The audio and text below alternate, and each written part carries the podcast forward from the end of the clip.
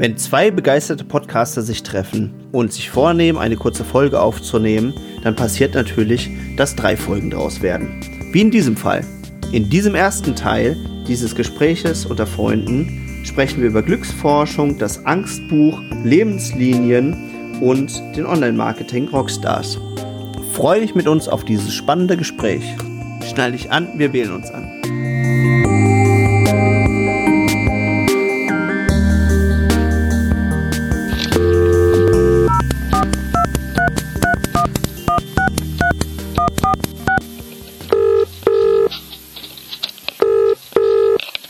Einen wunderschönen, da ist der Marco aus dem schönen Budenheim. Ja, moin moin aus Hamburg. Hier ist der Florian bei einem Gespräch unter Freunden.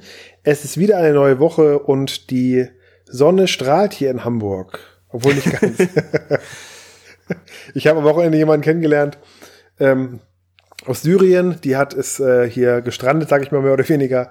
Arbeitet als Kellnerin in einem äh, Museum und hatte mir gesagt, in Hamburg ist es aber so kalt gegenüber Syrien. Ich sage, ja, Syrien wird wahrscheinlich etwas wärmer sein. 36 Grad, sagt Hamburg ist immer so kalt, das, ich bin dauernd erkältet. Vorstellen. Das Interessante ist tatsächlich, äh, mhm. Sonne ist ja, ist ja theoretisch immer an, aber äh, heute ist wirklich mal so ein Tag, wo es selbst hier so ein bisschen vor sich hin tropfelt. Und ich hoffe, das wird auch nicht mehr. Mhm. Mhm. Äh, ja. Aber gut, in diesem Sinne, lass uns durchstarten. Wir haben ja eine ganze Menge äh, mitgebracht und vor allen Dingen uns auch wieder derbst auf die Folter gespannt. Also jetzt gar nicht so die Zuhörer, die kriegen das ja gar nicht so mit. Aber wir haben es tatsächlich jetzt wieder zwei Wochen am Stück nicht geschafft, miteinander zu sprechen. Und deswegen mhm. würde ich als erstes einfach, wo wir das letzte Mal, glaube ich, mit ausgestiegen sind, wenn ich das noch richtig auf dem Schirm habe, äh, mit dem Thema äh, einsteigen. Wenn ich eins im Leben bereue, dann ist es zu wenig glücklich gewesen zu sein. Und Mhm. Das hatten wir ja so ein bisschen weggeschoben und ich hatte da so eine Weile für mich drauf rumgedacht, bis ich auf diesen Satz für mich gekommen bin. Und mhm. ich bin ja schon, ja, generell glaube ich schon jemand, der einfach immer kritisch ist und viele Sachen hinterfragt und sich dann auch immer überlegt, ist das jetzt wirklich die richtige Aussage oder ist das jetzt so eine Aussage, die ich jetzt einfach mal spontan aus dem Bauch raus mache? Und wenn ich so Talkshows sehe und es gibt ganz viele so übliche Fragen und da merke ich, dass doch bei vielen, gerade bei so Künstlernaturen, wird sehr gerne gefragt, bereust du irgendwas im Leben? Ja, und gerade wenn die dann mhm. zum Teil auch schwere Zeiten haben, Drogenkarrieren durchlaufen haben oder in der fünften Ehe sind und so weiter und so fort. Und das ist immer sehr, sehr interessant. Mhm. Da habe ich mir immer so drüber Gedanken gemacht, so, so ob ich irgendwas im Leben bereue oder ob ich irgendwas anders machen würde. Mhm. Und da gibt's tatsächlich immer so einzelne Sachen, wo ich denke, so ja, klar, wenn mit dem Wissen von heute würdest du das und das und das anders machen oder würdest du mhm. bestimmten Fokus äh, verschieben oder bestimmte Sachen viel früher angehen, weil es sich einfach auf die, auf die, auf die lange Strecke dann eben dann doch intensivst auszahlt. Und dann mhm. sagen natürlich die, die, die Kritiker von solchen Aussagen, die sagen dann immer ganz schnell dagegen, naja, das kannst du ja so nicht sagen, weil du bist ja da, wo du heute hingekommen bist, auch nur hingekommen, weil du diesen Weg gegangen bist und wer weiß, wo du gelandet wärst, wenn du einen mhm. anderen Weg gegangen wärst.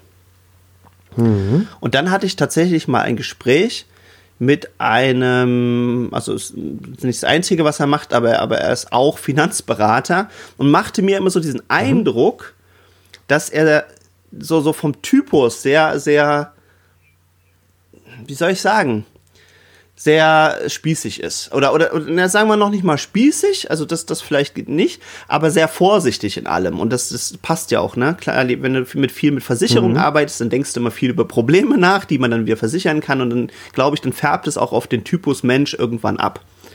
Das, ja. das glaube ich. So, und er hatte ja. ich so eingeschätzt. Mhm.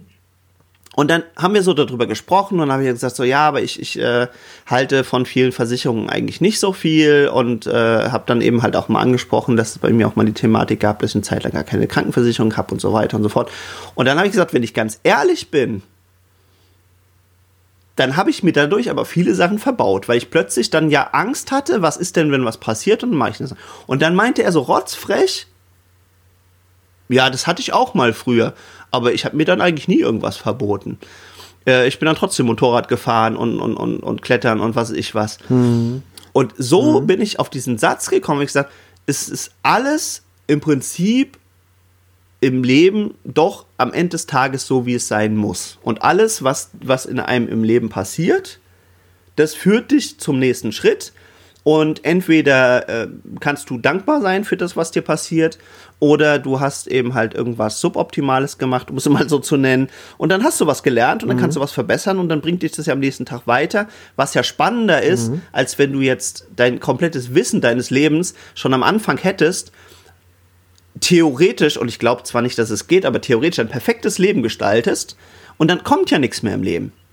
Wo, woran willst du dich denn noch mal reiben? Woran willst du dich noch mal weiterentwickeln, wenn, wenn du quasi schon, schon, schon alles von vornherein perfekt machst und, und, und alles weißt? Das ist jetzt halt natürlich nur ein Theoriegedanke. Mhm. Ich glaube, dass selbst wenn man das probieren würde, das ist äh, wie mit anderen Sachen. Also man versucht ja seit Ewigkeiten Krankheiten auszurotten. Und dann kommt auch immer wieder was Neues. Ja. ja. Ich glaube, der einzige Schlüssel, Jan Marco, das ist meine Erkenntnis aus den bisherigen 38 Jahren, die ich hier auf diesem mhm. Planet weile, es ist die Neugier. Und ich sehe mich dann mal bestätigt, ich habe letzte Woche ein Buch gelesen ähm, über eine Glücksforscherin, äh, die ähm, in Harvard studiert. Buch verlinken wir auch in der Beschreibung.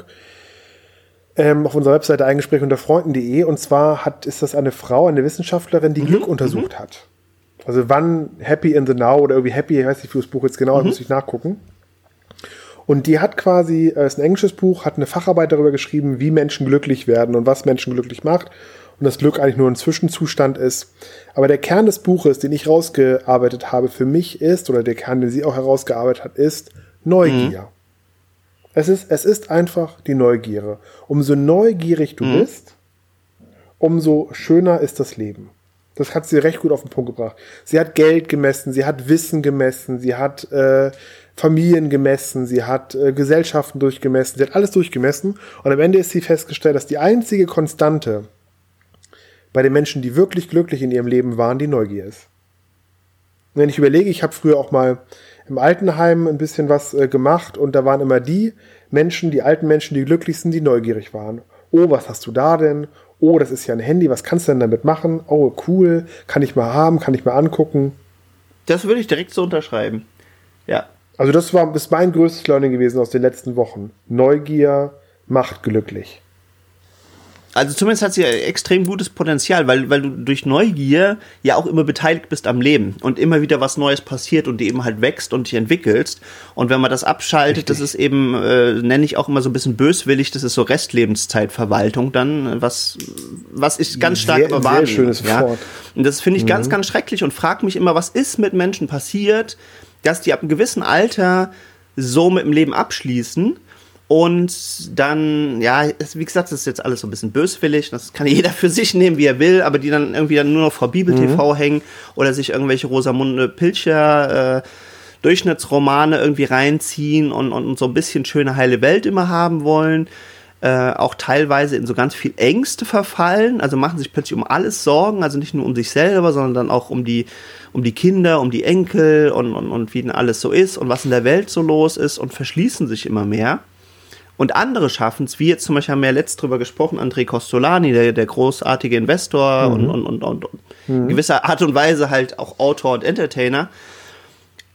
Der ist ja bis ins hohe Alter, also wirklich ganz kurz bevor er gestorben ist, war der noch in Talkshows unterwegs, hat noch Vorträge gegeben und, und war immer neugierig und ist immer in die Kaffeehäuser, wie er gesagt mhm. hat, gegangen um sich da eben wieder am, am Leben halt äh, zu, zu berauschen. Ja, also gut, das ist jetzt meine mhm. Ausdrucksweise, ist nicht von ihm, aber ich habe es so wahrgenommen. Und das finde ich super mhm. spannend, wie diese Schere halt auseinandergeht. Und um ganz kurz jetzt meine Ausführungen, die jetzt länger geworden ist, als ich es eigentlich geplant hatte, trotzdem noch schnell zu Ende zu führen, ist mir klar geworden, Glück ist auch zu großen Teilen einfach eine bewusste Entscheidung. Ich kann zu jedem Zeitpunkt mhm. mich entscheiden, für Angst, für Bedenken, für Zurückhaltung, für zu lange Entscheidungswege und, und, und. Und ich kann mich aber auch zu jeder Zeit dafür entscheiden, festzustellen, hey, ich bin doch sicher. Mhm. Hey, ich bin jetzt seit, seit mein mhm. ganzes Leben lang habe ich in Frieden gelebt. Im Großen und Ganzen, bis mhm. vielleicht auf ein paar Schulhofschlägereien und so weiter und so fort, ist mir nie was Krasses passiert. Ich habe mich beim Skifahren auf die Fresse mhm. gelegt. Ich habe mit dem Fahrrad schon mal komplett unter einer Mercedes-Kühlerhaube gelegen und also Stories, mhm. ja. Mir ist nichts passiert großartig. Es war ganz, ganz selten, dass ich irgendwie mal im Krankenhaus ja. oder sonst irgendwie war. Ich habe immer ein Dach über dem Kopf, ich habe immer was zu essen. Ich mhm. habe, wenn ich äh, welche hatte, ganz großartige, liebevolle Lebensgefährtinnen gehabt und so weiter und so fort. Mhm. Und daher kommt mein Satz, dass mir irgendwann klar geworden ist, während ich so über mein Leben nachgedacht habe und überlegt habe, Mensch, was könnte ich denn in meinem Leben ändern oder was würde ich denn anders machen oder womit bin ich in der Vergangenheit unzufrieden in der Rückschau, mhm. dass mhm. es daran liegt, dass es die falsche Entscheidung war. Und nicht daran, dass irgendwas ja. tatsächlich so doof gelaufen ist, ist es zumindest aus meiner genau. Sicht nicht. Aber ich, genau, aber bei einem Gespräch unter Freunden äh, lernen ja unsere Zuhörer auch ja. immer Abkürzung äh, für, den, für, das, für ihr Leben. Und die fetteste Abkürzung, die ich mit 20 mhm. entdeckt habe, haben wir uns noch nie darüber unterhalten, obwohl wir schon so viele hunderte von Stunden schon gesprochen haben. Und zwar habe ich dir mal von meinem Angstbuch erzählt. Nee, hast du noch. Nee, hast du nicht? Hm? Ich habe mit 20 Jahren mhm. angefangen, oder 22, 25, weiß nicht mehr ganz genau. Ich habe ein sogenanntes Angstbuch. Mhm. Und es ist inzwischen digital, das war früher handschriftlich. Und da habe ich meine Ängste reingeschrieben mit Datum. Okay. Und ich habe dann zum Beispiel, jetzt müsste ich irgendwas konstruieren, ich möchte da nicht so gerne drüber sprechen, aber ich möchte irgendwas konstruieren jetzt. Also zum Beispiel, ich schreibe irgendeine Angst auf, keine Ahnung, ähm, äh, ich habe Angst, dass mein Fahrrad bei der Fahrradtour mhm. kaputt geht. Ja? Mhm. Mit Datum. Dann komme ich von der Fahrradtour wieder und das Fahrrad ist nicht kaputt gegangen. Und dann schreibe ich drunter, es ist nichts, es ist wieder nichts passiert. Es ist wieder nicht mhm. eingetroffen. Und das Geile ist ja, Marco, das Buch ist voll. Das Buch ist rappelvoll. Ja krass. Mhm, mit mhm, Ängsten. Mhm. Und weißt du, wie viel, wie viel Ängste, wie viele Sachen nicht passiert sind? 100 Prozent. Das ist ja krass. 100 Prozent dieser Angstdinger, die ich runtergeschrieben habe, sind niemals passiert. Das heißt, ich kann sogar sagen, das komplette Buch, es ist nie eine Angst daraus wirklich passiert. Und zwar machst du das so, du machst das Buch auf, schreibst ein Datum auf, Tag, Datum und schreibst die Angst drauf. Ja. Und sobald du dann irgendwann das Buch wieder aufschlägst, sagst du, ja, ist ja gar nichts passiert an dem Termin. Ist ja gar nichts, also du musst es schon auf einen mhm. Termin machen, ne? Also auf einen Zeitraum, sonst kannst du es ja nicht messen. Aber ich habe dann immer wieder reingeschrieben, wieder nichts passiert, wieder nichts passiert, wieder nichts passiert, wieder nichts passiert. Bis ich irgendwann merkte, so, als ich so 40, 50 Seiten vollgeschrieben hatte, immer wieder über Jahre, wo ich dachte, hoppla, es passiert ja überhaupt nichts. Und da habe ich begonnen, so mit Mitte 25 meine Angst abzulegen, weil ich festgestellt habe, nach 100 Einträgen in dieses Buch gefühlt, es tritt nicht ein. Jetzt kann man sagen, ja, die rosa Brille, was auch immer, aber alle meine Ängste, die dort drin standen, diese knapp 100 Ängste, die ich da runterformuliert hatte über mehrere Jahre, sind niemals eingetreten. Und das ist mein Angstbuch. Es hat mir unglaublich geholfen, die Angst abzulegen. Und seitdem äh, triggert mich sowas auch nicht mehr an. So, also Versicherungen und irgendwelche Spielchen so mit, ja, was ist denn und was ist dann, hätte, wäre. Und ähm, ich schreibe ganz selten nochmal Dinge in mein Angstbuch rein. Ich habe letztens wieder was reingeschrieben. Aber das passiert mir noch sehr selten, weil ich halt wirklich beim Reinschreiben schon merke, hey Florian, du schreibst, du schreibst jetzt die 120. Angst da rein und die letzten 119 Ängste sind nicht mhm. eingetroffen. Und das, äh, du merkst beim Schreiben schon selber so, ey, komm Flo, brauchst du doch eigentlich gar nicht zu schreiben. Ey, da sind 119 Ängste drin in diesem Buch und davon ist nicht eine Angst mhm. passiert. Und das hat mir unglaublich geholfen. Und dann wurde, wurde daraus eine bewusste Entscheidung und daraus äh, wurde dann auch die Neugier und die Neugier macht mich glücklich heute und äh, durch dieses Angstbuch habe ich quasi ähm, die Ängste alle abgelegt. Mhm. Aber nur, wenn du sie halt auch auf ein Datum setzt. Ne? Du kannst nicht schreiben, wie, keine Ahnung, irgendeine latente Angst, die irgendwo da ist, sondern sehr konkret. Ja. Also ich bin auch sehr abergläubisch. Was, also erstmal genau, erstmal vielen, vielen lieben Dank, dass du es geteilt hast. Ist ein super, super mhm. geiler äh, Trick. Ähm, also für mich sehe ich halt ganz klar, das ist eben halt auch das, was, was ich auf der einen Seite halt mit dem, mit dem Glück, also sich, sich so klar zu machen, wofür kann ich denn dankbar sein, wofür kann ich denn glücklich sein und das aber auch andersrum, eben sich halt dann auch die Ängste, also, also auch dieses Bewusstsein zu, zu fördern und sich dann vielleicht auch an, an manchen Stellen halt bewusst dagegen zu entscheiden. Ist oftmals schwerer, als sich fürs Glück zu entscheiden, ja, aber ich habe das äh, immer wieder mal gehabt in Situationen, also ich habe früher öfters im Dunkeln Angst gehabt. Also mhm. komischerweise auch nicht überall, muss ich ehrlich sagen, oder, oder immer wenn es dunkel war, sondern so tendenziell so in diesen Situationen, die man aus Filmen kannte. Ne? Also mhm. komischerweise zum Beispiel nicht, wenn ich im dunklen Wald, konnte ich die ganze Nacht, wenn ich wenn ich irgendwie konnte, rumlaufen, haben wir Nachtwanderung und sonst was gemacht. Aber dann plötzlich so runter in den dunklen Keller gehen oder sowas, ja, Das war dann mhm. äh, häufig, aber auch durch, ganz klar durch so Filme getriggert und habe ich halt richtig Angst gehabt. Und dann sich aber bewusst klar zu machen, du mal ganz im Ernst, da wird jetzt nichts passieren. Es wird jetzt nicht irgendein Psychoclown aus irgendeinem Schrank kommen oder sonst irgendwas. Du, du, du bist bei dir zu Hause, ist alles sicher. Die letzten 100 Jahre ist hier nichts passiert. Und die Wahrscheinlichkeit mhm. ist gleich null, dass es eintritt. Genau, aber ich, würd, ich würde da noch zwei Dinge dazu mhm. sagen, Jan Marco. Das erste ist, das ist mein Tipp, also muss ich ganz klar sagen. Man kauft sich ein kleines mhm. Büchlein, ja, schreibt da drauf Angstbuch oder ja. Befürchtungsbuch, kannst du mhm. auch Befürchtung nennen. Und dort schreibt man mit Datum die Befürchtungen ja. hinein. Das ist ganz wichtig, mhm. mit der Hand, mit dem Stift, mit Datum. Und zwar ergebnisoffen.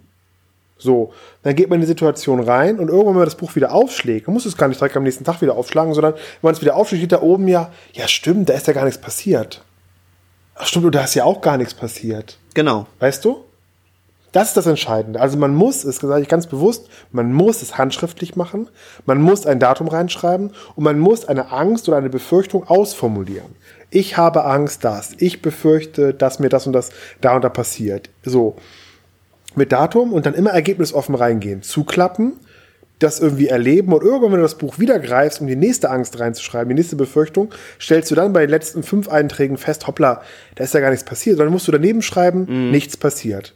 Darunter nichts passiert. Darunter nichts passiert. Darunter nichts passiert. Und irgendwann stellst du fest, hoppla, passiert ja überhaupt nichts. Genau. Das ist mir nochmal ganz wichtig. Also, also das ist das nochmal, also ne, das, das, das, ich habe das lange probiert, auch mit, mit, mit Computer und so. Also ich mache das zwar heute im Computer, aber das, das, das, der stärkste Benefit ist, wenn du das handschriftlich machst. In einem kleinen, dafür vorgesehenen ja. Buch. Mit Datum. Also das kann ich auch nur so unterschreiben. Und äh, das geht ne? wirklich und auch drunter schreiben, unbedingt immer drunter mhm. schreiben, Jan Marco, nicht eingetreten, nichts passiert, nichts passiert, nichts passiert. Um mir immer wieder klar zu machen, Befürchtung, Datum von vor sechs Wochen, nichts passiert. Befürchtung, Datum von vor zwei Wochen, nichts passiert. Bedürfnis oder äh, hier ähm, Befürchtung vor einer Woche, mhm. nichts passiert. Oder nicht ja. eingetroffen. Und dann äh, sendest du permanent an dein Unterbewusstsein, wieder umsonst Kopf gemacht, wieder umsonst einen Kopf gemacht, wieder umsonst einen Kopf gemacht, wieder umsonst einen Kopf gemacht. Und so merkst du plötzlich so, hoppla, ich muss überhaupt keinen Kopf machen. Das ist doch sowieso nicht. Genau. Entweder, wenn man sich selber für so ja, wichtig nimmt, ja, ja. ja? Oder halt, äh, weil man eine Angst hat, die irgendwie latent irgendwo ist und dann, also mir hat das unglaublich geholfen, dieses Tool. Hilft ja. mir heute auch noch. Also ich halte das auch für total mächtig. Also weil es weil wirklich das auch noch mal so transparent macht. Und das haben, glaube ich, die wenigsten mhm. Leute. Also ich glaube, das geht schon los, dass die allermeisten Menschen, die ich so kenne und mit denen spreche, ihre Ängste nicht wirklich bewusst haben, sondern nur so mhm. quasi die obere Eisspitze quasi, die so über, über Wasser raus. Mhm. Also wenn sie jetzt mal ganz konkret, so ja, wenn, wenn ich dann als kleines Kind mhm. tatsächlich irgendwie Angst im dunklen Keller habe, dann bin ich mir meine Angst bewusst. Aber die ganzen anderen unterbewussten Ängste, die mich aber mitprägen, ganz häufig nicht. Also ich glaube, wenn du dir das bewusster machst, dann holst du die eben halt mal raus und kannst halt mit denen auch arbeiten. Und was ich das zweite schöne Element da finde, dass du quasi wie so eine Statistik hast und dass dir mal klar wird, wie viele Ängste und Bedenken man so hat und da sammelt übers mhm. Leben. Also bei dir waren es jetzt 119 mhm. oder was gesagt hast. Mhm. Ist ja eine unglaubliche Zahl. Und wenn du sagst, ey krass, 100% davon sind nicht eingetreten, ja. 100 Prozent, Jan Marco. 100 Prozent. Und das ist halt, das ist halt, das ist halt Game Changer, ja. Also sensationell. Ja, sensationell. das sehe ich auch so. Ja. ja. Und es ist mir gerade durch Zufall nur eingefallen, weil du es gerade gesagt hast. Ich habe das gar nicht mehr, ich habe ja viele Sachen nicht auf dem Zettel so, aber genau. Und das ist, das war, das hat mich so erschrocken, wo ich dachte, ey, Wahnsinn.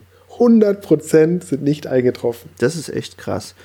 Also das ist echt so ein Tipp, den hätte mir zum Beispiel auch mal jemand irgendwie äh, früher geben können, weil, weil das ist das wirklich ja, stark. aber den Konjunktiv, den Pranger. Genau, nee, und da waren wir ja auch, sind wir auch wieder mitten im Thema. Hätte, hätte, hätte, hätte äh, ne? Bitcoin-Kette. Den, den Konjunktiv, den prangere genau. ich an. So sagt man es heutzutage. genau, den, den prangere mhm. ich an, den Konjunktiv. Ich musste früher immer, wenn ich im Konjunktiv gesprochen habe, 50 Cent in ein Sparschwein werfen. Bei uns gab es nur Wortspielkasse. Groß geht raus an Susanne Hasemann mhm. Coaching. Mit irgendwie 20. Jedes Mal, wenn ich ein Konjunktiv gesprochen hätte oder Mann oder so, dann, also man müsste mal, man wollte, habe ich sofort 50 Cent ins Sparschwein gehauen. Das ist gut. Das ist ein gutes, gutes Training Ja. auf jeden Fall. Ja, wie gesagt, wollte ich jetzt auch gar nicht so groß aufblasen, wie es jetzt tatsächlich dann doch auch rausgekommen ist, wobei es natürlich auch echt ein super wertvoller Tipp von dir war. Ähm, für mich ging es tatsächlich um diese Abkürzung und diesen Denkanstoß, sich wirklich regelmäßig mal bewusst zu machen, wie gut es einem eigentlich geht, was man alles hat, was man alles erleben darf, was man sehen darf, was, was, äh, wie viel Sicherheit man auch genießt im Verhältnis zu vielen, vielen, vielen anderen Menschen. Und dann das wirklich einfach mal zu genießen und dann sind einfach so diese kleinen Sachen, die zwischendurch irgendwie auftreten, äh, wie irgendwelche Zahnarzttermine und was man so alles mal Ja. so im Leben zwischendurch hat oder dass man sich dann auch mal. Wobei, ja, Marco, da möchte ich eine Sache noch sagen, weil was mir da ganz oft missfällt, Ja. das möchte ich auch noch mal zum Thema machen, unbedingt bei uns beiden hier. Äh, was wir immer wieder, äh, was ich, was ich gefährlich Mhm. finde, ist dieses klassische, ja, das sind ja First World Problems. Ja, das sind ja alles kleine, keine, keine wirklichen Probleme. Und ich finde, das ist gefährlich, Mhm. denn immer wieder auch lese ich in Fachliteratur, dass ein- eine Abschwächung immer zu einem, zu einem Problem führen Ja. wird. Du erlebst das Problem genauso wie der andere auch. Und es ist sehr gefährlich, Probleme abzuschwächen. Sondern ich meine halt damit, man muss es aufschreiben. Also wenn ich zum Beispiel sage, ich habe Angst, dass das Fahrrad einen Platten Ja. bekommt, könnte man jetzt sagen, Florian, das sind First World, Pro World Problems. Oder wenn ich Millionär bin, sagt mir jemand von außen, habe ich mir letztes Mal gehört, sagte der, ja, Leute sagen immer zu mir, wie kannst du schlecht drauf sein, du bist doch Millionär. Ja? Also den Leuten wird eingeredet, dass sie keine Probleme haben. Dabei haben sie Probleme, denn die Angst von mir bei der Fahrradtour nach Glückstadt, geht mir das Fahrrad kaputt, der Schlauch ist real. Also muss diese reale Angst auch angesehen werden und sie muss auch notiert werden. Hiermit notiere ich, ich habe Angst, dass mir das Fahrradschlauch kaputt geht auf der Tour nach Glückstadt. Nämlich 40 Kilometer Ja. dem Fahrrad. Ja. So, aufgeschrieben. Die äh, Angst ist real, die Angst darf sein und die Angst wird auch niedergeschrieben. Und dann kann man 14 Tage später sagen, Moment, es ist nichts passiert. Aber ich hasse es wie die Pest inzwischen, wenn Leute immer von First World Problems sprechen und sagen, ja, äh, da geht's denen ja, oder die, die Kellnerin, die ich da aus Syrien kennengelernt habe beim Museumsbesuch, jetzt ich war im Völkerkundemuseum bei so einer Korea-Ausstellung am Wochenende. Und dann habe ich diese syrische Kellnerin kennengelernt und die hat mir von dem Krieg dort in Damaskus erzählt und so, ja. Und dann denke ich auch immer so, ja, was hast du eigentlich für Probleme, Florian? Und in dem Moment sage ich aber, stopp, Moment. Die dürfen auch sein und die sind auch da. Ja, natürlich. Deswegen bin ich immer sehr vorsichtig, wenn man Leuten sagt, ja, ähm, das ist halt nicht wirklich ein Problem und das Problem muss aufgeschrieben werden mit Datum und dann muss man später überprüfen, eine Woche später, Wochen später, Monate später, ist es eingetreten, ja oder nein. Und wie gesagt, in 100% der Fällen tritt es nicht ein, aber auch das muss man handschriftlich erleben. Dieses wieder nichts passiert drunter schreiben. Ja, auf jeden Fall. Auf jeden Fall. Ja. Aber nicht dieses Ja. First World Problem. Ja, ich habe ja keine Probleme, auch so ein bisschen Zahnarzt, ein bisschen da. Du hast Angst vom Zahnarzt gehabt. Punkt. So. Und das ist doch vollkommen legitim. Und ich finde auch, das ist auch Thema Gefühlsrat, was wir vor ein paar Sendungen mal hatten. Jedes, jedes Gefühl darf sein und jedes Gefühl muss und darf ausgelebt werden. Egal welches Geschlecht ich bin, egal aus welcher Kulturkreis ich komme, egal in welcher Hierarchie ich mich bewege, jedes Gefühl darf ausgelebt werden. ja, ja, ja. Auch für mich ja, ein großes Learning ja, aus ja. den letzten Wochen. Also von mir auch auf jeden Fall dick unterstrichen und, und bestätigt. Äh, das, das war auch nicht wirklich das, was ich damit gemeint habe. Also das, aber super wichtig, dass du das nochmal so klar gemacht hast. Also da gehe ich absolut hundertprozentig mit. Und äh, das äh, lasse ich auch nicht so durchgehen, weil natürlich ist der der Millionär, der vielleicht auf seiner Yacht sitzt äh, und tot betrübt ist wegen irgendwas, wegen irgendeinem Deal, der äh, schlecht gelaufen ist, wegen der Freunde, die ihm abgehauen ist, was auch immer im Leben so passieren kann, der leidet natürlich unter dem konkreten Tatbestand unter Umständen genauso sehr wie jemand, der, weiß ich nicht, äh, Angst davor haben könnte, vom, vom Tiger angefallen zu werden und vielleicht übermorgen nicht weiß, was er zu essen auf dem Teller hat. Und das ist absolut berechtigt und dann eben halt damit umzugehen. Aber um jetzt nochmal auf das Zahnarztbeispiel, weil es jetzt bei mir wieder ganz konkret war, einzugehen. Und das hat es mir auch so viel leichter gemacht, dass ich jetzt einfach sage, ey, ich lasse das einfach geschehen. Und wie cool, dass da kompetente Leute sind, die mir da helfen, ja. Und äh, bei anderen wäre das gar nicht möglich. Entweder weil die Ärzte nicht da sind oder weil die Ärzte unbezahlbar wären und sie dann einfach sich die, die, die, die, Zähne abfaulen lassen, weil, weil sie gar nicht die Chance haben. und das einfach für mich dann bewusst wieder, also wie gesagt, nicht rausreden, schon damit umgehen und wenn du Angst hast, dann auch bewusst zugeben, ich habe Angst im Moment und so und, ähm, und da ruhig reingehen und natürlich ist es nicht angenehm, aber dabei halt, also weil, weil ich, ich kenne halt Leute, die verfallen dann in so ein Dings, ach, ich habe jetzt ja wieder, ach, Ewigkeiten, äh, eine Zahn-OP gehabt und ach, und das tut weh und dann muss ich dies. Also das, das geht doch in die, beide Richtungen, halt Marco. Das verstehe ich nicht. Das geht doch in beide hm. Richtungen. Es geht doch in beide Richtungen. Du hast gerade gesagt, also ich denke auch, dass Dankbarkeit ein großer Schlüssel ist, aber du hast gerade auch wieder gesagt, dass du dich auch wieder bei ertappt. Du bist ja. beim Zahnarzt und du bist froh, ja. dass du ihn hast, weil woanders fallen die Zähne aus, gammeln die Zähne kaputt, gibt's die Ärzte überhaupt nicht. Aber du guckst ja schon wieder nach unten. Du könntest auch nach oben gehen und sagen, du könntest auch noch hochgucken und sagen, ich habe keinen Spezialisten für Kieferchirurgie gefunden, der 10.000 Euro die Stunde nimmt, der es mit minimalinvasiv macht. Warum gucken die Leute immer nach unten?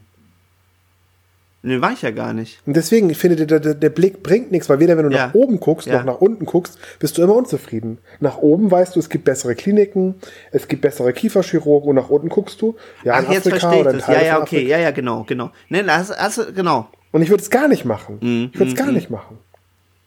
Das ist mein großes Learning gewesen, weil ich komme aus beiden Extremen. Entweder gucke ich nach oben und sage, oh, hier, es gibt auch, wie habe ich damals meine Weisheitszähne bei einem Schönheitschirurgen ziehen mm. lassen, ne?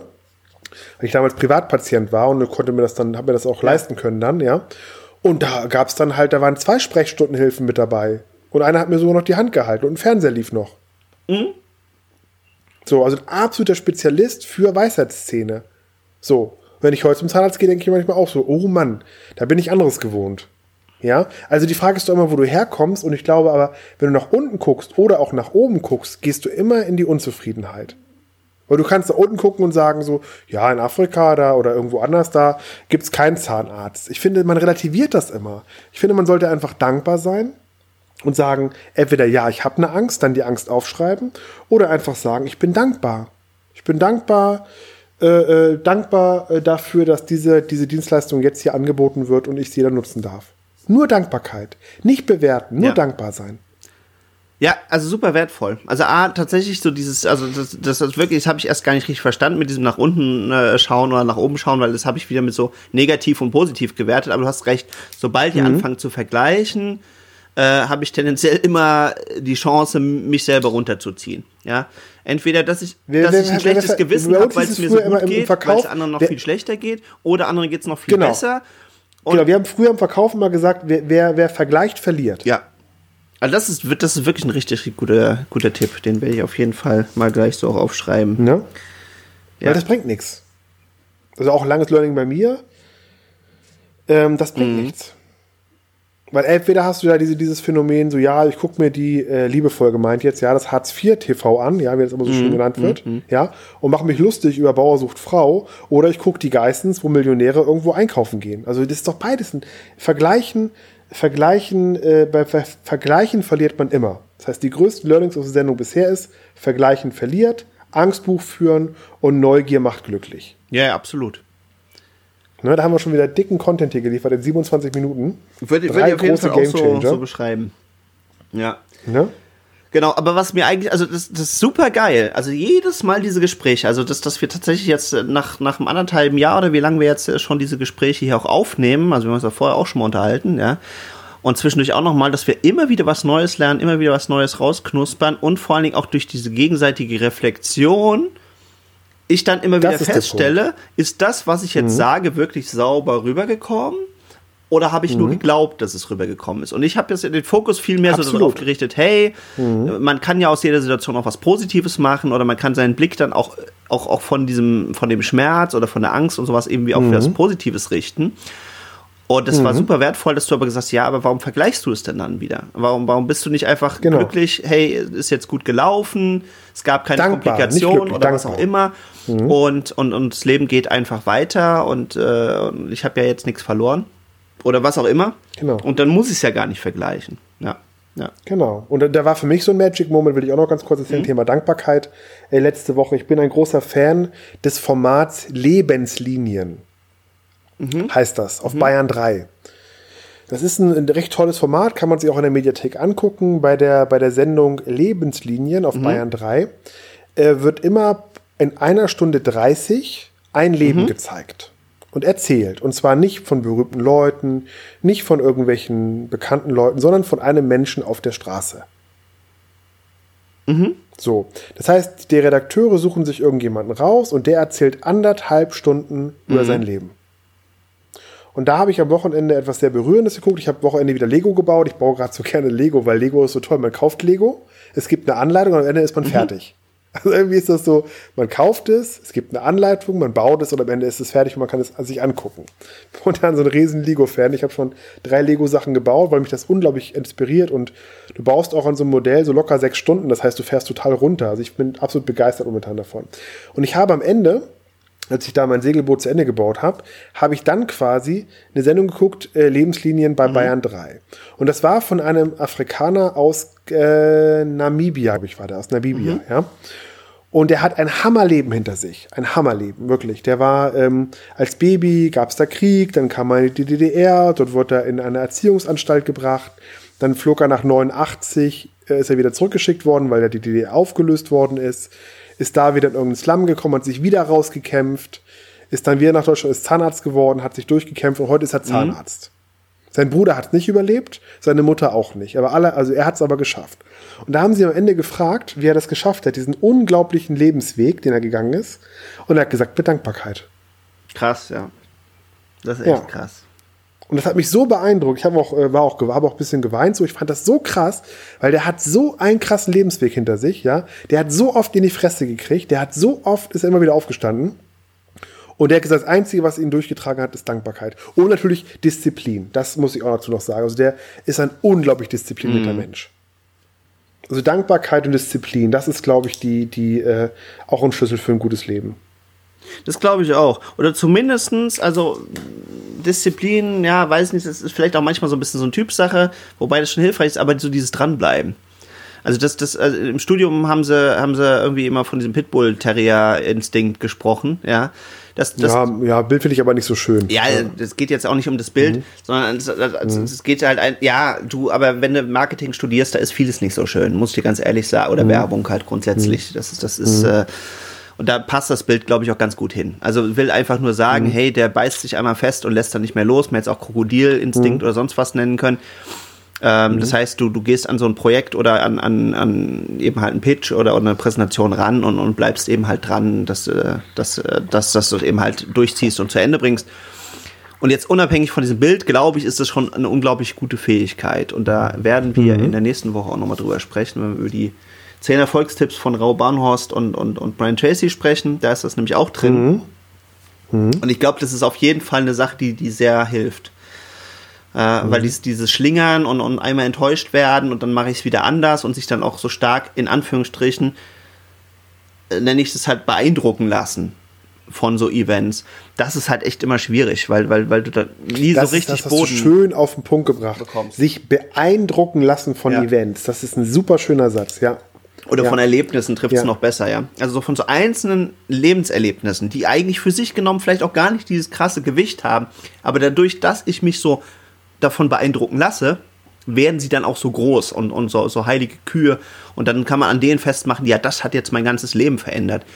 Nee, in Wirklichkeit verändert dein ganzes Leben das, was du am meisten tust. Hm. Mit den Menschen, mit denen du die meiste Zeit verbringst. Und das, was du am meisten tust, verändert am meisten dein Leben. Und eigentlich nie einzelne Begebenheiten. Ja, mhm. also was ich was ja, das sehe ich anders. Da können wir auch nochmal eine Sendung drüber machen. Das sehe ich ganz okay. anders. Das sehe ich ganz anders. Hätte ich damals äh, bei Xing mhm. nicht äh, den Visitor laufen gehabt und hätte den Thomas Borchardt geedit als, als Nachbar, ja. weil der ja. hier wohnte und ihn dann anschließend im Café getroffen, wäre daraus nie eine Freundschaft entstanden. Die jetzt seit sieben Jahren schon hält. Ja, das ist aber auch eine, das ist aber auch eine Glaubensfrage. Äh, ja? Naja, weil das ist ja dieses typische, also da ist ja schon viel drüber gesprochen, diskutiert und wahrscheinlich auch geschrieben worden, ja. Mhm. Äh, das ist immer wieder dieses hätte, hätte Bitcoin, nee, Blockchain-Kette. Mhm. Wenn ich das und das nicht gemacht hätte, wenn ich damals nicht irgendwie zum richtigen Zeitpunkt ich, da und da gewesen wäre, natürlich wäre der Leben ganz anders Hätte verlaufen. ich dich damals bei Facebook in der Gruppe nicht angeschrieben, ja. hätten wir diesen Podcast nicht. Wenn mein Opa damals, äh, der war, ähm, der war äh, im Volkssturm, ne? Noch. Der, der wurde, den, wollten sie noch da verheizen, so. Und der ist dann, hat sich zurückfallen Ja. lassen und ist abgehauen im Wald. Ja. Wenn der es nicht gemacht hätte, gäbe es mich heute gar nicht. Das kann gut sein. Das kann Genau. gut sein. Das wäre so. Wenn der tot wäre, wäre ich heute nicht da. Ja, nee, klar, also wenn, wenn, wenn, wenn er gestorben wäre, dann wärst du tatsächlich wahrscheinlich nicht da. Ja. Genau. Wobei, selbst das könnten irgendwelche spirituellen Menschen noch wieder in Abrede stellen, weil die Ja, ja. klar. Aber du weißt, weiß, worauf wo ich hinaus hinaus will. willst. Das sind die, Hm? Aber also wie gesagt, ich gebe dem nicht mehr so viel, weil das sind alles nur Mutmaßungen. Und Tatsache Mhm. ist die Tatsache. Also wir haben jetzt seit einem anderthalben Jahr diesen Podcast und ja, Mhm. es ist möglich, dass in irgendeinem Paralleluniversum, vielleicht ist es auch genau in diesem Moment so, dass äh, es eine Welt gibt, wo es diesen Podcast nicht gibt. Und es kann Mhm. sein, dass es eine Welt gibt, wo wir beide Podcasts haben, aber nicht gemeinsam, sondern weil einfach wir in diese Energie von Podcast reingegangen Ja, sind. Auch super Idee, ja. Mhm. Das kann alles sein. Und es kann Ja, ich würde alles drei- gut drei vorstellen. jetzt Und es gibt hier machen. diese Annahme, dass es sowieso alles so ist. Und Mhm. dass wir jetzt das, was wir erleben, nur gerade erleben, weil wir jetzt genau in diesem Universum sind, wo die Dinge genau so sind. Und es Mhm. gibt aber eben parallel die Möglichkeit, dass es einen Yamako gibt, der super erfolgreicher äh, Radiomoderator ist und, und weiß ich nicht, irgendeinen schicken Sportwagen fährt, was auch immer und den Florian aus den Augen verloren hat. Und es kann aber auch genauso gut sein, dass ich irgendwann entschieden hätte, Mensch, alle reden immer von Hamburg und Hamburg ist so toll, ich gucke mir das mal an und wir wären uns irgendwie zufälligerweise am Jungfernsteg oder irgendwas über den Weg gelaufen. Ich glaube, er hätte uns nicht erkannt. Ich hätte dich auf jeden Fall nicht Das glaube ich dir, weil du mich auch nicht erkannt hast, als ich dann reagiert habe auf deinen an. Das, das, aber äh, du, aber ich weiß es halt nicht. Also deswegen, da gebe ich nicht mehr so, so, so viel Energie rein äh, in diese einzelnen Sachen. Natürlich kann ich dir ganz viel an einzelnen Momenten festmachen. Ja, natürlich hätte ich mein erstes, äh, mein, meine Ausbildung und sonst was vielleicht nicht in dieser Firma gemacht, wenn ich nicht vorher einen Schlagzeuger gehabt hätte, der danach riesig Genau. Karrierist gewe- äh, wäre, der mich so, so quasi Pi mal Daumen dann quasi mit in die Firma reingeholt hat, die mir einen Ausbildungsplatz angeboten. Man kann das immer alles an irgendwas festmachen. Ja, was ich mir aber sagen will, ist, du kannst deine Zukunft selber gestalten. Das kannst du, richtig. Das kannst du, absolut. Ne? Genau. Und, und das, genau, und das war eigentlich meine Kernaussage. Das wollte ich damit sagen. Und das machst du mit jedem Tag, wo du morgens aufstehst und sagst, ich bleibe heute nicht liegen, sondern ich mache jetzt das und das. Ich arbeite jetzt an irgendeinem Projekt oder irgendwas und dann gestaltest du dein Leben. Und du gestaltest dein Leben nicht, wenn du eben an diese einzelnen Zufälle oder an dieses, oh ja, wenn ich nicht damals irgendwie zufälligerweise auf der Feier gewesen wäre und dann irgendwie den Moderator von, von sonst irgendwas kennengelernt hätte, dann wäre ich heute nicht im Fernsehen oder sowas, ja. Das ist ja Zufall. Das ist ja Abgabe Ja, aber du wusstest, Kontrolle. dass du ins Fernsehen willst. Aber du wusstest, dass du ins Fernsehen willst. Das Ziel stand. So, und wenn ich das weiß und daran arbeite, dann ist Mhm. es eben auch nicht von diesen einzelnen Zufällen abhängig, sondern es ist dann einfach, Genau. wie das der liebe Thaddeus Koroma immer so schön sagt, es ist nämlich dann, wenn Vorbereitung auf Gelegenheit trifft. Wenn du nicht Mhm. vorbereitet bist, kannst du in der gleichen Situation sein und es wird trotzdem nichts draus, ja. Und vor allen Dingen, wenn du dich nicht darauf vorbereitest und, und, und, und sagen wir es mal wieder so ein bisschen energetisch, ja, sagst, ich schicke eine gewisse Energie raus in die Welt oder ein gewisses Ziel, ja, das ist quasi, das ist in Donnie Darko so schön plastisch gemacht mit diesen so halbtransparenten Fäden, die dann immer so, sobald du so eine Energie oder so eine Richtungsweisung hast, die dann eben halt quasi so vor dir hergeht und du wirst dann quasi so, so nachgezogen halt in die Richtung, in die du gehen möchtest. Falls du es nicht kennst, äh, oder generell irgendjemand ist auf jeden Fall ein sehr, sehr spannender äh, Film, den man philosophisch sich gerne mal angucken kann. Donnie Darko. Ver verlinken wir auf jeden Fall. Wie heißt der nochmal? Äh, Donnie Darko ist mit dem relativ jungen, oh, wie heißt der, Gillenhall.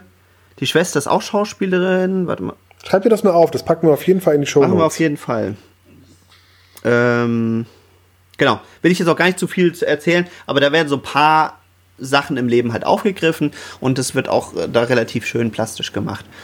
Und ähm, genau, und das wollte ich eben ganz klar sagen. So, und wenn du jetzt jeden Tag an irgendwas eben arbeitest oder auf irgendwas zugehst oder eben halt sagst, so, jetzt ist die Zeit reif und das Wetter ist gut und ich gehe jetzt raus und, und finde jetzt meine Traumpartnerin, dann muss das nicht in jedem einzelnen Moment so sein und dann kannst du natürlich dann eben wieder äh, abergläubisch werden, also zumindest aus meiner Sicht und sagen, ja, aber damals ist genau das und das passiert und dann bin ich, äh, hat mir äh, von mir aus der Florian äh, abgesagt und deswegen bin ich noch eine Stunde länger im Café sitzen geblieben und dann habe ich die Martina Absolut. kennengelernt. So, und das ist. Aber auch, auch da ist Vorbereitung genau. auf den Vorbereitung. Und das ist das, was ich sagen trifft. wollte. Aber du, die Vorbereitung ja, musst definitiv. Du machen. Das schließt sich beides nicht ja. aus. Genau. Und ich bin, bin auch, mhm. auch, auch, wahrscheinlich demnächst auch immer gerne mal so ein bisschen äh, garstig äh, und, und grätsche da mal rein. Weil es gibt ja viele ich Leute. Ich habe das bei mir ja auch so gehabt, Jan Marco. Bei mir war das ja ganz genauso. Wenn wir jetzt sagen, Vorbereitung auf Gelegenheit trifft. Ich habe ja damals auch, habe ich ja mal in der Paar-Sendung erzählt, mhm. Dass ich damals einen Zettel genommen habe, habe mal aufgeschrieben, äh, was ich mir für eine Partnerin wünsche. Ja. Habe den Zettel weggepackt und ich habe dann ein paar Monate später durch Zufall diese Frau kennengelernt. Genau. Dann ist der Zettel durch Zufall beim Aufräumen wieder aufgetaucht. Ich lese ihn durch und da, bingo, da steht's.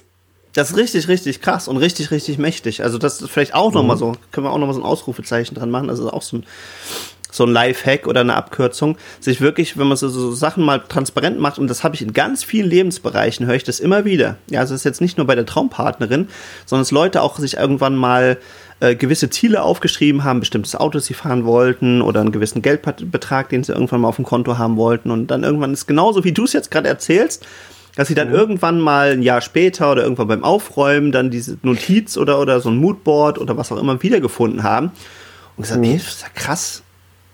Das, das, ist sogar noch viel genauer eingetroffen, als ich mir das so damals irgendwie gewünscht krass, hätte, ja. Total krass, ja, ja. Also da ist echt viel dran, ja. ja. Ich habe noch eine ganz kleine, einen ganz kleinen Mega-Hack gegen mhm. Ende der Sendung und zwar noch zwei Kleinigkeiten oder eine Kleinigkeit. Ich habe noch eine tolle Technik gelernt, die ich unbedingt mit dir teilen mhm. wollte. Und zwar, wenn du dir ein Ziel vornimmst, ne, zum Beispiel ich möchte, keine Ahnung, jetzt, äh, weiß ich nicht, ich möchte 5000 Euro mit dem und dem verdienen oder was, oder ich will irgendwie, oder ich will das und das erreichen, oder ich will eine Weltreise mhm. machen oder so, mhm. ne? Dann schreibst du das auf, dann schreibst du darunter das Ganze in wie oder was Form auf, also wie kann ich meine Weltreise machen. Mhm. Ja? Und dann schreibst du, machst du dir 25 Spiegelstriche und schreibst 25 Ideen auf, wie du diese Weltreise machen könntest. Mhm. Oder irgendwie das Ziel, Umsatzziel, was auch immer. 25 Ideen, wie du das Umsatzziel erreichst. Ja. Dann nimmst du dir die Top 5 davon, mhm. Schreibst die extra wieder raus. Nimmst daraus wieder eins, mhm. schreibst das raus und schreibst zu diesem einen wieder wie oder was davor und schreibst nochmal 25 äh, Sachen dahinter, wie du es machst. Und nimmst dir dann fünf davon raus und setzt die direkt um. Das ist die absolute Mega-Taktik, die ich da gelernt habe. Die ist so krass. Habe ich jetzt schon zweimal angewendet. Weil du machst es so granular, du wirst so feinmaschig damit. Mhm. Ist ultra krass. Und könnte man das mit so, so einer Art Mindmap auch machen, oder? Ja, ich habe es mit, mit Zeichenblöcken gemacht. Wieder der Klassiker bei mir. Also so viel wäre die Frage, ich möchte im nächsten Jahr ein Retreat bauen. Dann wäre die nächste Frage, wie kann ich ein Retreat bauen im nächsten Jahr? Dann schreibst du dir 25 Sachen runter, wie du ein Retreat bauen mhm. könntest. Einfach runtergeschrieben, ohne nachzudenken. Mhm. 25 Sachen. Mhm. Dann nimmst du die besten fünf daraus, schreibst die wieder extra. Ja. Nimmst daraus den besten raus, mhm. schreibst wieder wieder vor. Also wie kann ich äh, hm, hm, hm, und machst dann wieder 25 Dinge. Ja. Und dann nimmst du daraus fünf und setzt die direkt um. Weil du hast es damit so kleinmaschig gemacht, dass du quasi so granuliert, du hast es so klein gebaut, dass du damit halt sofort in den Erfolg kommst. Ja, und vor allem, vor allem ist es halt auch eine gute Kreativitätstechnik. Und dass, dass man dann plötzlich einfach krass. Möglichkeiten sieht und ah, so könnte es funktionieren. Krass. Und, und, und also das ist wirklich, das ist, das muss ich dir wirklich unterschreiben, das merke ich halt auch in meinem Leben immer mehr, dass diese Sachen, die du so konkret machst und wo du wirklich mal reingehst, dass die Chance sich halt vertausendfachen, dass das so passiert. Ja. Und die Sachen, die man sich so nebulös, und das ist ja, glaube ich, auch so einer der größten Fehler, weil ja viele haben jetzt The Secret oder sowas gelesen und denken dann, ich kann einfach nur rumsitzen und dann wünsche ich mir jetzt einen Ferrari und irgendwann steht er vor der Tür. Mhm. Und das, so funktioniert es eben halt gar nicht, ja. Aber das fand ich auch interessant, da habe ich eine interessante Studie gelesen äh, letzte Woche. Mhm. Ähm, da muss ich gucken, ob ich die noch, ob ich die noch finde. Ja.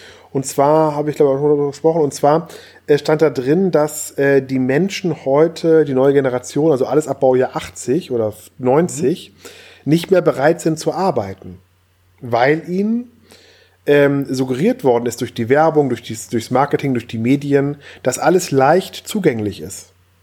Und leicht und easy ist. Genau. Und das führte heute, also in der Generation, also 90er Baujahr und darüber hinaus, zu extremen Problemen, weil die Menschen, die in diesem Alter sich befinden, denen nicht mehr klar ist, dass man dafür arbeiten muss, sondern denen wird permanent suggeriert, in allen Bereichen, Mhm. Äh, es ist leicht, es ist easy, es ist ein Problem. Es ist leicht. Und damit hören sie am ersten Problem sofort auf. Also wir haben richtig Probleme momentan auch bei Azubis und so in Deutschland, dass die nicht in der Ausbildung bleiben, weil die so hoch, hoch optional geworden sind, weil sie halt denken, sobald es irgendwo schwierig wird, wird ihnen ja, und ich habe ein schönes Beispiel, ich war am Wochenende bei der Online-Marketing-Rockstar-Konferenz, Ach. ne? Ja, zwei Tage war super mit 40.000 Menschen in den Messehallen hier in Hamburg. Und da gab es auch sogenannte Influencer, wie die sich immer Ja, nennen. Ja, ja, ja. Da habe ich mich mit so ein paar Influencerinnen mal unterhalten und da ist mir wirklich, äh, dachte ich wirklich, ich werde verrückt. Mhm. Ja. Da sind dann irgendwie 20-jährige Frauen, die dann zurechtgemacht sind. Und sage ich, ja, was machst du als Influencerin? Ja, ich zeig so Produkte in die Kamera und erzähl so von meinem Leben. Ich sage, ja, was für einen Mehrwert bietest Mhm. du? Ja, nee, ich bin einfach da. Ach was. Wo ich auch gedacht habe, wo weit, wie weit sind wir denn jetzt schon? Dass wir schon Influencer haben, also Menschen, Ja. Männer und Ja. Frauen, die einfach nur da sind. Du, ich weiß es gar nicht, ob es wirklich so ist. Also das, da, da haben wir wirklich tatsächlich jetzt nochmal äh, ein Fässchen quasi äh, potenziell, das wir Ein aufmachen kleines, rundes Fässchen Das ist ja hingestellt das, was, äh, wie heißt der gute äh, David Brecht? Richard David Brecht, genau. Und, Mhm, und der der, sagt ja echt viele wirklich sehr, sehr gute Sachen, die, die man sich zumindest mal auf der Hirnrinde zergehen lassen kann, auch wenn man anderer Meinung dann hinterher ist. Und der hat nämlich gesagt, das Abstruse in der heutigen Welt ist, dass es eben halt das teilweise das absolute Gegenteil von einer Leistungsgesellschaft ist, weil nämlich plötzlich Leute einfach ob ihres Daseins Stars sein können und das ist ja jetzt nicht nur bei diesen Influencern. Die Influencer sind für mich eigentlich nur noch die Überhitzung dieses Systems. Er hat Oh, es halt noch so ganz stark Bild. Auf die ähm, Topmodels und sowas zum Beispiel. Er hat gesagt, Mhm. die kommen einfach, die werden halt klar, es ist jetzt nicht jedes Mädchen, aber irgendwelche Mädchen werden mehr oder minder zufälligerweise ausgewählt. Und umso mehr man in diese Thematik mal reingeht, und ich bin da irgendwie vor, als, als das losging mit, mit, mit Germany's Next Topmodel und sowas, äh, bin ich da mal mehr reingegangen. Und dann gibt's ja so welche, die so ein bisschen auch erzählen, wie ist das hinter den Kulissen, wie laufen die Castings ab und so weiter und so fort. Und die sagen, du, da sind so viele schöne Mädchen und die hätten alle irgendwie Potenzial. Und das Bestreben ist natürlich einfach da so ein Potpourri zusammenzusammeln von Mädels, wo die das Gefühl haben, mit denen können wir gut Stories erzählen, damit das TV-Programm hinterher spannend wird. Was schon mal einfach eine Verfälschung ist. Ja, äh, anstatt dass man einfach sagt, wir wählen jetzt tatsächlich irgendwie die 50 oder 20 besten Kandidatinnen aus, von denen wir glauben, dass sie tatsächlich Topmodels werden können. Das wäre aber viel zu langweilig im Endeffekt, weil dann wird das wahrscheinlich einfach straight durchgehen, dann können die die verbuchen und dann ist das alles nicht mehr so spannend.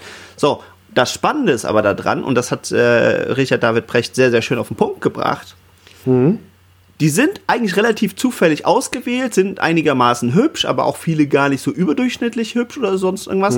Und ob ihres Erfolges, dass sie plötzlich im Fernsehen sind, multipliziert sich deren Marktwert und multipliziert sich aber auch deren Anerkennung aus, aus, aus dem Volk. Die werden plötzlich auch wie Superstars aus dem Nichts, werden angehimmelt, werden auf der Straße erkannt und so weiter und so fort. Und verdienen überdurchschnittlich viel, nicht für ihre Leistung, die sie erbringen, sondern einfach nur, weil sie erfolgreich sind. Das heißt, Erfolg ist quasi für sich eine so eine selbsterfüllende Prophezeiung geworden, die sich selbst wie so ein Perpetuum mobile antreibt. Das heißt, du nimmst heutzutage auch mit diesen ganzen anderen Castingshows, hat jetzt nichts mit Topmodels zu tun. Das war jetzt nur ein Beispiel, ja. Du nimmst ein anderes, du nimmst irgendjemand raus. Und klar, der tut in irgendeiner Art und Weise was dafür. Aber einfach, weil er plötzlich im Fernsehen ist. Und da gibt es ja genügend Beispiele von Leuten, die auch gar nicht so toll gesungen oder getanzt oder sonst irgendwas haben. Ich, ich, ich, dach- ich dachte, es ist eher das Phänomen, äh, äh, das hässliche Entlein wird zum Superstar und du kannst live dabei sein. Also wie zum Beispiel der Paul Port oder Nein, wie überhaupt diese Dame nicht. da Nein, die werden einfach rausgepickt aus der Menge. Die kriegen ein lustiges Mäntelchen an, also so, so, so ein Schimmermäntelchen, sage ich jetzt einfach mal so. Nein, sie werden in Szene gesetzt. Die Leute wollen, warum funktioniert dann Paul Pott so gut oder auch diese Engländerin, die so etwas, die so hübsch aussieht? äh, und dann so Ja, aber das sind ja kann. die Einzelfänomene. Das sind ja, sind ja die Einzelfänomene. Also da ist es tatsächlich weil so. die sind ja überproportional erfolgreich. Also die sind ja sehr, sehr überproportional erfolgreich, weil sie ja quasi vom hässlichen Entlein zum schönen Star werden und da kann das Volk zugucken bei. Genau, aber das sind ja die Ausnahmephänomene. Also klar, du hast recht, es mhm. sind die Beispiele, die werden dann exponentiell erfolgreich, klar, weil sie diese dramatische Story haben. Habe ich das letzte, also wirklich, da war ich auch nah an den Tränen vom Mädel bei America's Got Talent äh, mhm. die ähm, taub ist und sich dann mhm. mit einem riesen Aufwand und ganz viel Üben und visuellen Stimmgeräten und sonst was äh, das Singen wieder äh, greifbar gemacht hat. Toll, tritt toll. barfuß auf, weil sie quasi irgendwie über barfuß quasi so den Grundrhythmus, sie nimmt natürlich nicht die Schwingung auf und kann dann dazu singen, aber sie mhm. sagt, sie kriegt dadurch halt diesen Puls, diesen Rhythmus von der Musik und Toll. kann sich daran orientieren. Und das ist natürlich mhm. krass und, und natürlich wurde die dann von Talkshow zu Talkshow rumgereicht und überall interviewt und das sind so, aber das sind ja die Ausnahmen und ich rede jetzt hier mhm. von unserer Gesellschaft und die funktioniert echt immer mehr. Du schnappst dir irgendjemanden und manchmal schnappen die sich auch selber, setzen sich irgendwie in Szene und weil sie aus der Menge raustreten, werden sie überdurchschnittlich wahrgenommen.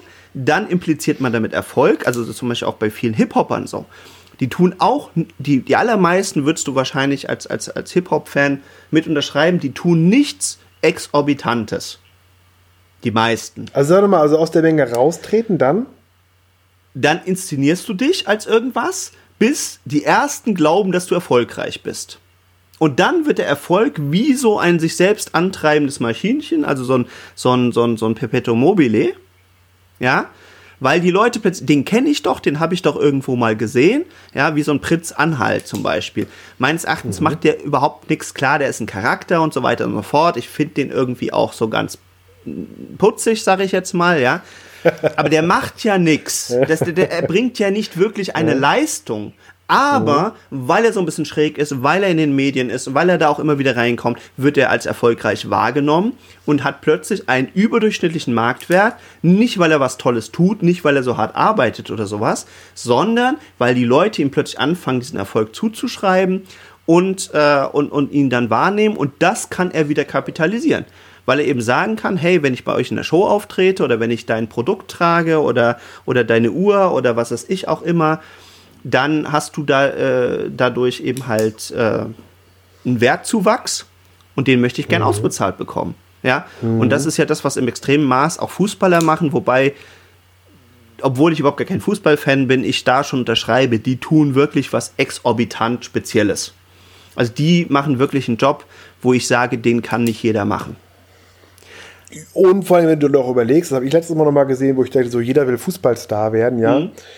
Und haben die irgendwie mal mathematisch berechnet, bis du da ein Reus wirst bei der Nationalmannschaft, musst du irgendwie 0,01% Wahrscheinlichkeit, dass du das schaffst, ja.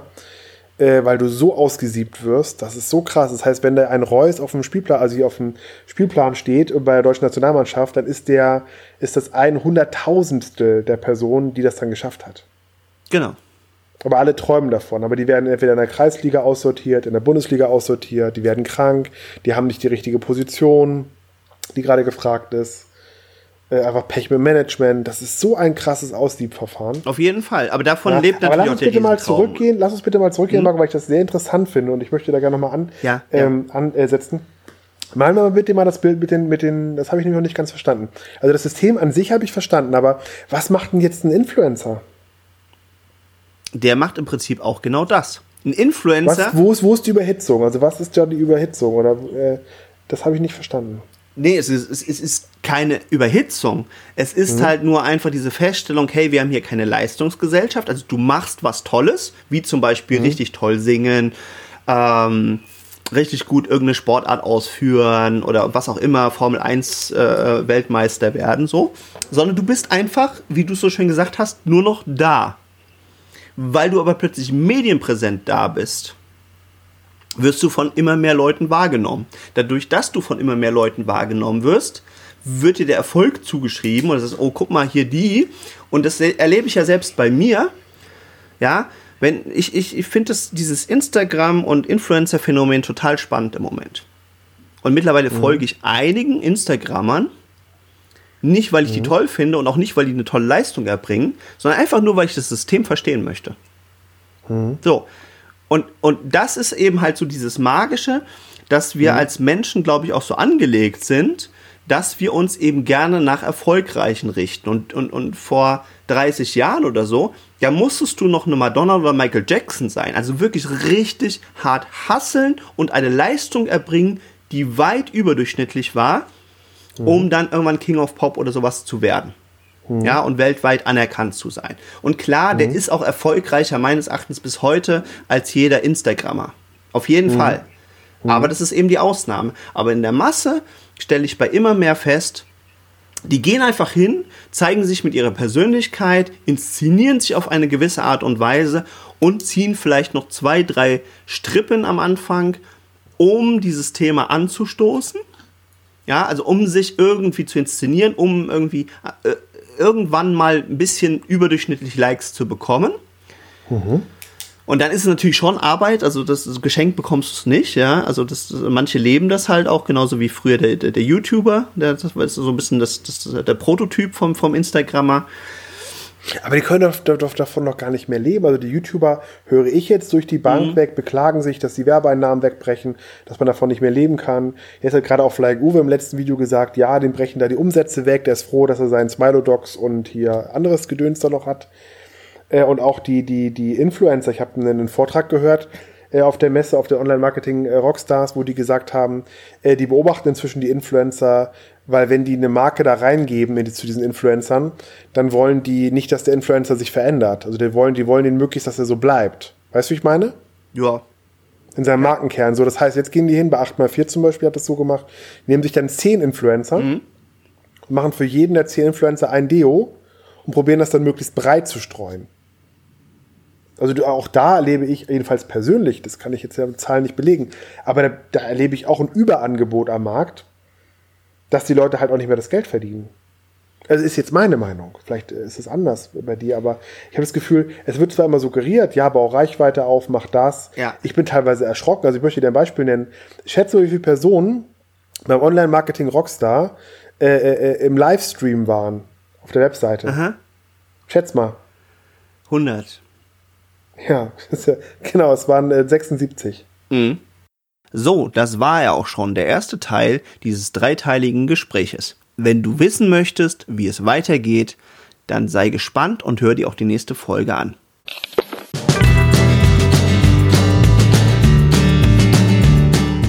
Hey, super, dass du diese Folge ganz bis zum Ende gehört hast. Florian und ich freuen uns, dass du mit dabei warst. Alle Infos, Folgen und Shownotes findest du unter dem Shortlink eguf.li-podcast. Hast du Fragen oder möchtest mit uns ins Gespräch kommen? Dann komm uns doch auf Facebook besuchen. Am einfachsten findest du unsere Facebook-Seite unter dem Shortlink eguf.li-fb oder komm in unsere WhatsApp-Gruppe. Diese findest du unter eguf.li-whatsapp. Wir freuen uns auf dich jeden Mittwoch und jeden Sonntag wartet eine frische Folge auf dich.